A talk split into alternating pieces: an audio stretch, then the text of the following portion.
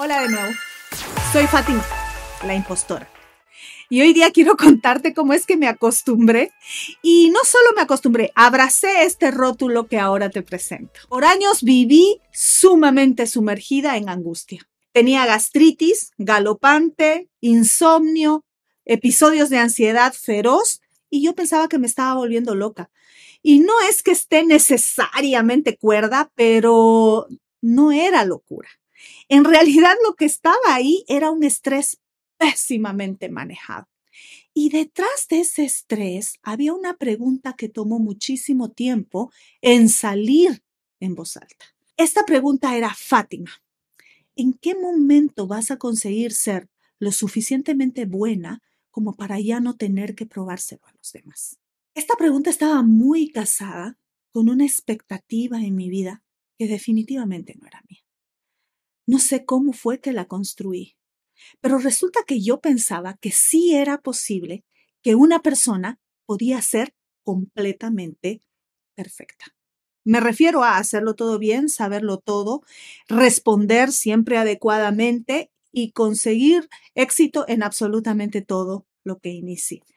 Eh, esta expectativa ponía muchísima presión en todo lo que yo empezaba. Y empezaron a darse eventos que ya no parecían muy amigables. Renuncié a un trabajo porque me di cuenta que iba a ser sumamente difícil alcanzar ahí ese lugar que mi expectativa me estaba mostrando. No es que estaba no estaba dispuesta a trabajar duro, es que de verdad me daba cuenta que iba a ser difícil y temía no lograrlo. Estuve a punto de terminar una relación con alguien que realmente amaba porque tenía miedo que a la larga esa relación no continúe siendo este ideal de perfección que yo tenía en mi mente que tenía que ser. Las expectativas realmente estaban atormentando mi vida. Y esta pregunta estaba tratando de responder cuándo finalmente esta expectativa iba a ser satisfecha. ¿Y de dónde vinieron esas expectativas? Esta expectativa de que todo tiene que ser perfecto. Fui criada igual que toda mi generación en una familia que tenía muy bien diferenciado a los buenos de los malos. Y mi familia era de los buenos. Y estábamos terriblemente comprometidos en mantener esa imagen y en asegurarnos en que sea real, en que sea íntegra, en que sea legítima.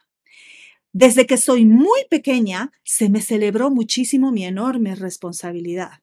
Hacerme cargo de mi hermano menor cuando tenía 11 años, nunca faltar o fallar en mis tareas. Jamás mi madre ha tenido que ir al colegio para responder por alguna travesura o por alguna irresponsabilidad mía. Todo marchaba perfecto como debería si yo soy una espinosa, ¿no ve?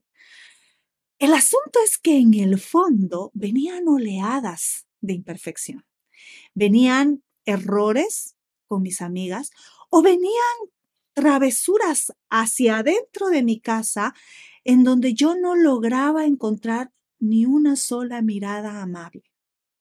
Conclusión, realmente la gente necesita ser perfecta y como me lo están demandando de esa manera debe ser que ellos lo son y debe ser que eso es posible tremenda, tremenda mochila en la espalda de cualquier persona. A la larga, estas oleadas de fracaso fueron intensificándose porque la vida es así, corazón, porque la vida no es perfecta y no es plana, gracias a Dios. Pero estas oleadas no las conseguía asimilar. Entonces apareció mi gran amigo y gran compañero de vida, el estrés.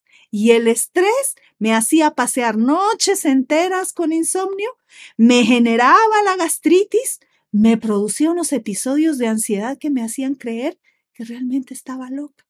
Qué alivio llegó a mi vida el día en que me di cuenta que la respuesta a mi pregunta era, Fátima, nunca vas a conseguir ese nivel de perfección jamás vas a poder probarle a todos que eres lo suficientemente buena. Que me tomó años entender que una vida bien vivida jamás va a ser así. En realidad, Una vida en abundancia, una vida bien vivida, va a tener puntos altos y va a tener puntos bajos siempre. ¿Te parece obvio? A mí también, pero cuando se lo decía a otros, la impostora no podía asumir que eso también significaba la verdad. ¿Por qué era tan difícil para mí? Por mi enorme ego y orgullo que solo venían a tapar la inmensa cantidad de inseguridades que yo tenía. Todas estas inseguridades que yo estaba tratando de escotar en realidad no eran más que la descripción de la realidad. Definitivamente no lo tengo resuelto. Absolutamente no tengo todas las respuestas. No lo sé todo. Pero qué alivio ha sido darme cuenta que la máscara perfecta era en realidad la impostora. La Fátima real en realidad necesita pedir ayuda, necesita de otros, necesita a Dios. Y todas estas inseguridades que con tanto esfuerzo estaba tratando de tapar, de hecho fueron la antesala de la mujer de fe que ahora es capaz de transitar miedos, es capaz de empezar desafíos, es capaz de abrazar un futuro incierto con esperanza. Ahora cuéntame de ti. ¿Qué estás pensando? ¿Qué estás sintiendo? ¿Qué preguntas tienes? Veámonos la próxima semana en este mismo canal para seguir conversando.